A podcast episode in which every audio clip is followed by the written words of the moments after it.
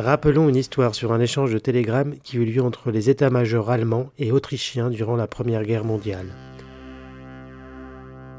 Le message des Allemands fut Chez nous, sur le front, la situation est grave, mais pas catastrophique. À quoi les Autrichiens répondirent De notre côté, la situation est catastrophique, mais pas grave.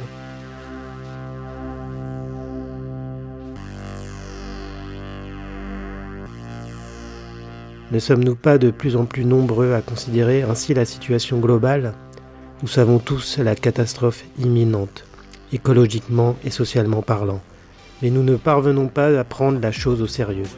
Or, la catastrophe arrive bel et bien, tout autour de nous, l'impossible se produit.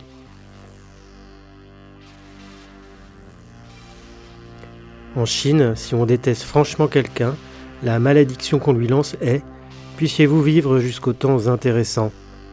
Au fil de notre histoire, les temps intéressants sont en effet des périodes d'inquiétude, de guerre et de lutte de pouvoir, dont des millions d'innocents subissent les conséquences.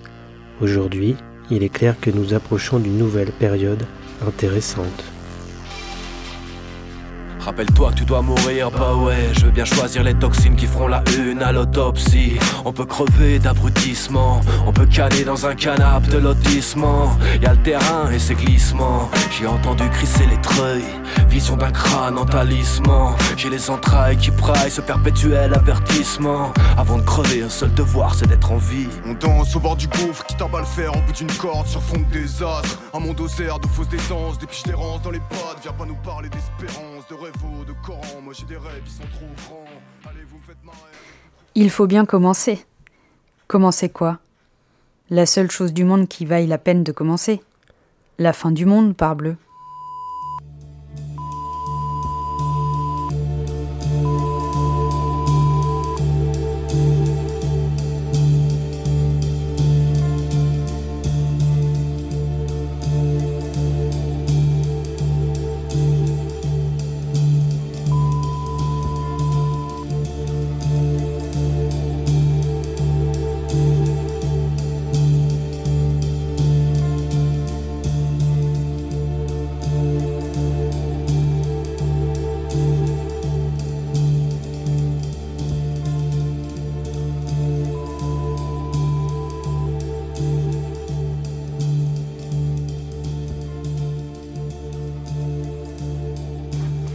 Nous ne savons pas, en vérité, ce que sont les mondes ni de quoi dépend leur existence.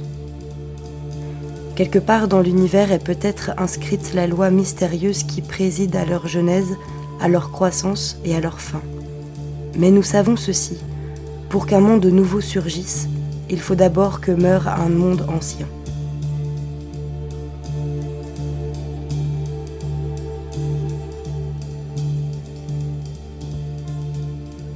Et nous savons aussi que l'intervalle qui les sépare peut être infiniment court ou au contraire si long que les hommes doivent apprendre pendant des dizaines d'années à vivre dans la désolation pour découvrir immanquablement qu'ils en sont incapables et qu'au bout du compte, ils n'ont pas vécu.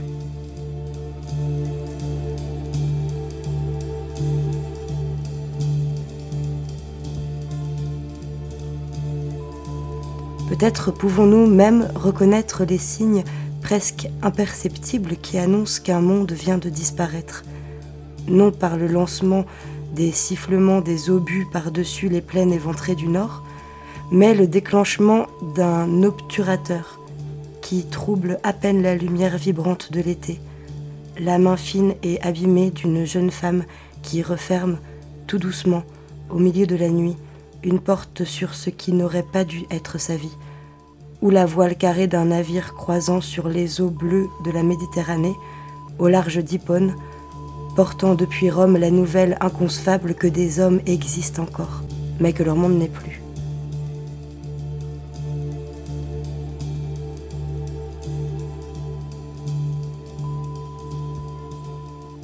Les mondes passent, en vérité, l'un après l'autre, des ténèbres aux ténèbres, et leur succession ne signifie peut-être rien.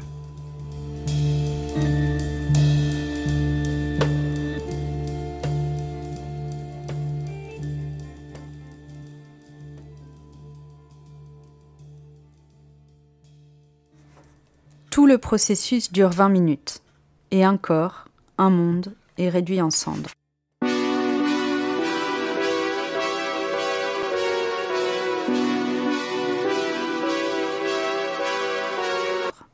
Tu restes pétrifié, à regarder.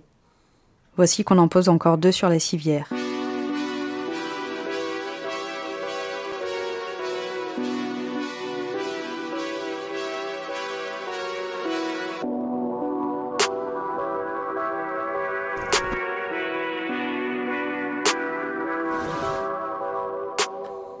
Deux êtres, deux mondes qui tenaient leur place dans l'humanité, qui ont vécu et existé, agi et créé, qui ont travaillé pour le monde et pour eux-mêmes, ont posé une brique sur le grand édifice, tissé un fil pour le monde et pour l'avenir, et dans vingt minutes il ne restera de plus aucun vestige.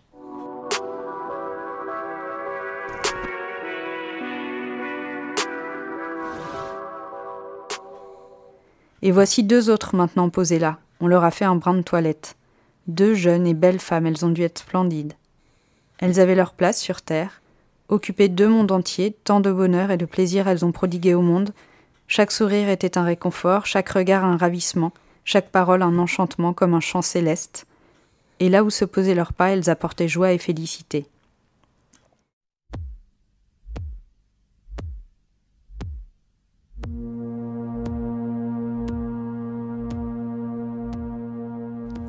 Tant de cœurs les aimaient, et à présent les voici étendus à deux sur cette planche de fer. Et bientôt va s'ouvrir la gueule de l'enfer, et dans quelques minutes il ne restera d'elle plus aucun vestige. Voici qu'on en est en trois maintenant. Un enfant pressé sur le sein de sa mère. Tant de bonheur, tant de joie ont éprouvé sa mère, son père à la naissance de leur enfant. Ils ont bâti un foyer, tissé un futur, le monde était pour eux une idylle, et dans vingt minutes il ne restera d'eux plus aucun vestige.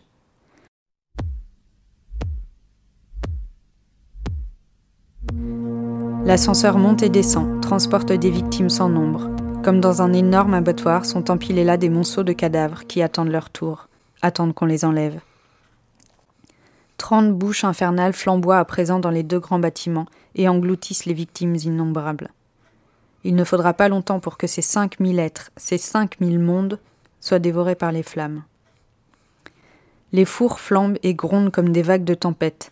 Ils brûlent d'un feu allumé depuis longtemps déjà par les mains de ces barbares et assassins du monde, qui espèrent par sa lumière repousser les ténèbres de leur monde d'horreur. Le feu brûle haut et clair, en toute tranquillité. Nul ne l'entrave, nul ne tente de l'éteindre. Il reçoit sans cesse des nouvelles victimes, innombrables, comme s'il était venu au monde à cette seule fin.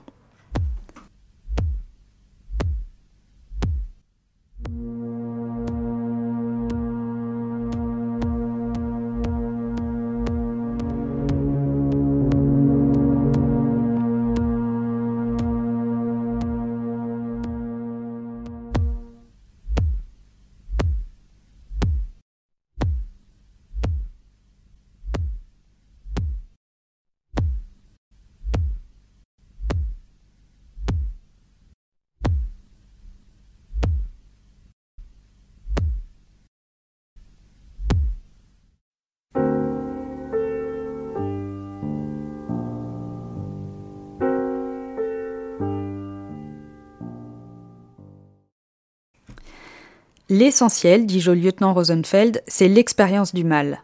Certes, on peut la faire partout, cette expérience. Nul besoin des camps de concentration pour connaître le mal.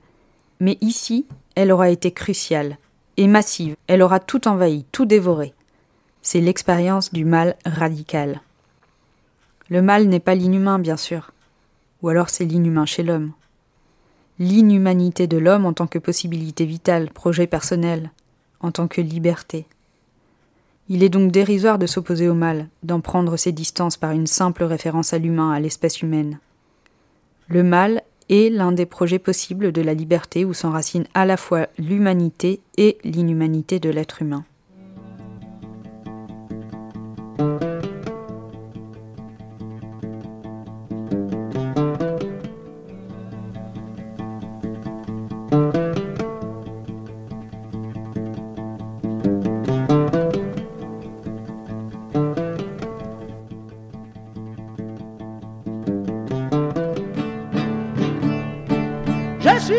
De barricade insurrectionnelle permanente depuis plus de 20 ans, obligé d'être ce fort si je ne veux pas être ce mort. Un juif, c'est moi, celui à qui on a demandé plus souvent qu'à tout autre ses papiers.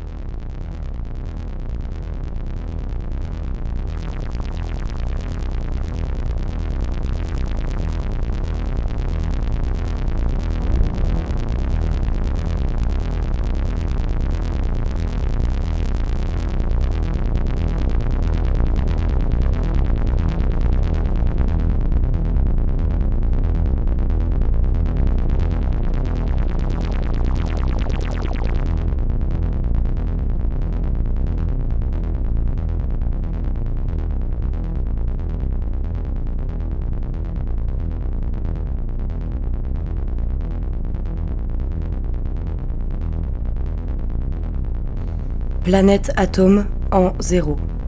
Année 1945 sur la planète Terre. Alamogordo, désert du Nouveau-Mexique, le 16 juillet. Test nucléaire secret, nom de code, Trinity. Explosion de gadget, première bombe atomique au plutonium. La version officielle parle d'accident dans un dépôt de munitions. Message reçu par Truman, le bébé est bien né aparté de Bainbridge à Oppenheimer. Maintenant, nous sommes tous des fils de pute.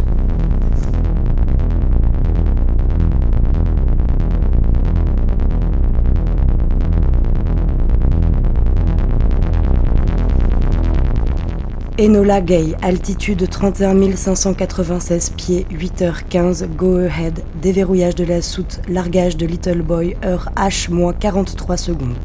Le point d'impact est réglé à 600 mètres du sol, heure H. Le détonateur à pression d'air s'enclenche, met en branle la tête de détonation, explosion des charges. À l'intérieur du fuselage, deux masses subcritiques d'uranium entrent en collision. La collision provoque une réaction en chaîne. Explosion en vol. Altitude 1903 pieds. Neutrons, azote, oxygène, l'énergie comprimée vaporise la tête nucléaire, un éclair de lumière blanche aveugle tout homme, machine, pellicule sensible à des kilomètres à la ronde, rien ni personne ne peut voir en face ce flash. Bang aucun être humain ne peut se le représenter. Seules les équations imaginent un mur d'air compressé qui se déplace. L'air se transforme en boule de feu. La boule de feu progresse à la vitesse de la lumière, avale tout sur son passage. La température atteint 10 millions de degrés. L'heure H se compte en centièmes de seconde. H plus 0,015 secondes à partir du point d'impact. L'onde de choc primaire se propage au-dessus d'Hiroshima.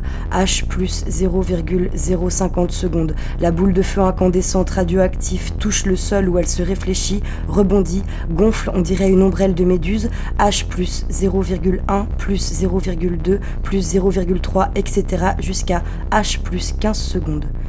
L'expansion, le rayonnement progresse, l'onde de choc se déplace, Souffle des vents cycloniques puissance 3 de 400 à 600 km à l'heure, une colonne d'aspiration se forme, elle s'élargit, l'incandescence diminue dans l'atmosphère surchargée, la méduse étirée prend la forme d'un champignon.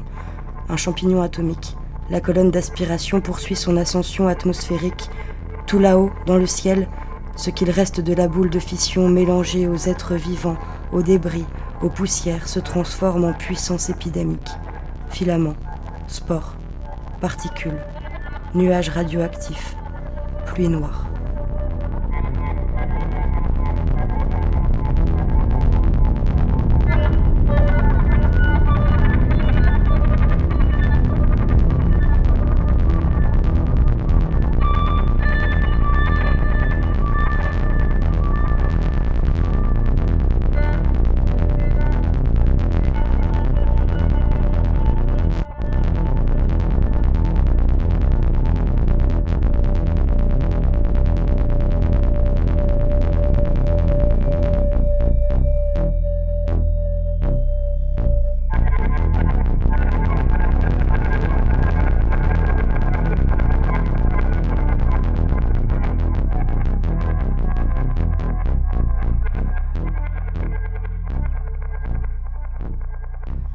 Joliot-Curie n'hésite pas, le lendemain de Little Boy, à envoyer un communiqué à l'AFP pour revendiquer la paternité française du brevet atomique plutôt que de condamner l'Amérique pour possession et usage atomique sur Hiroshima.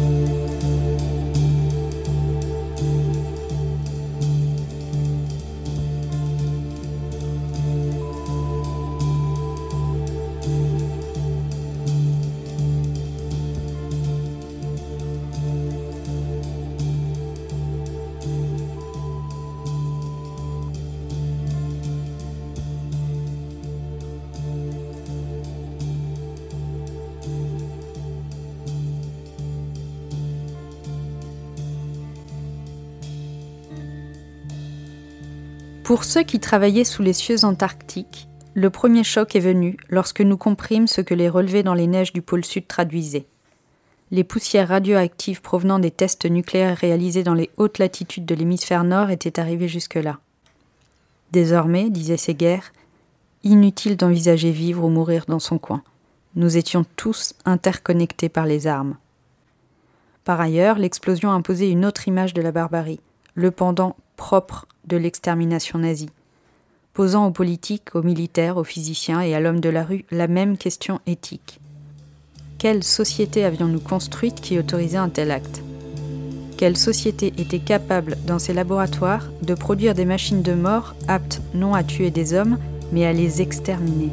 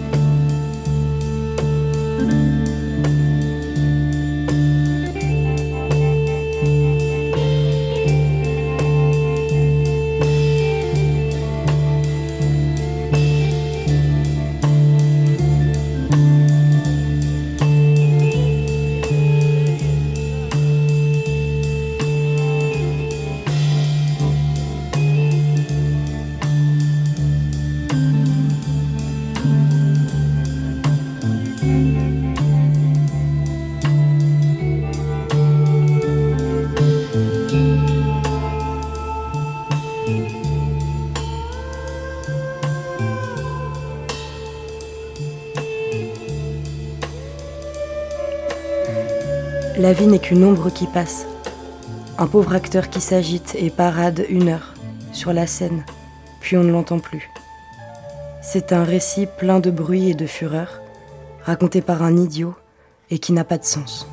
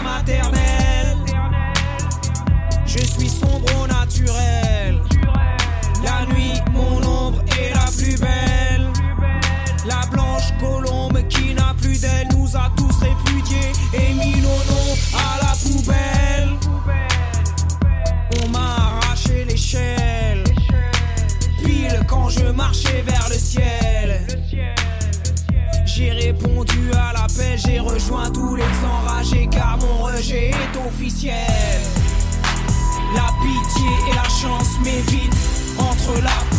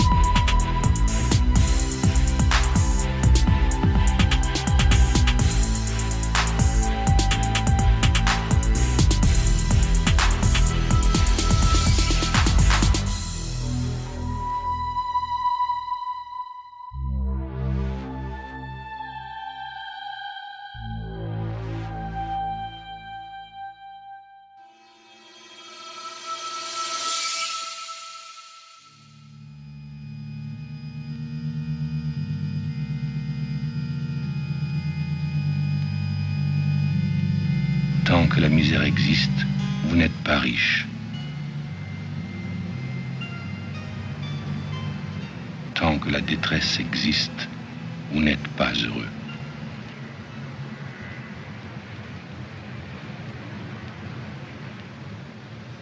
Tant que les prisons existent, vous n'êtes pas libre.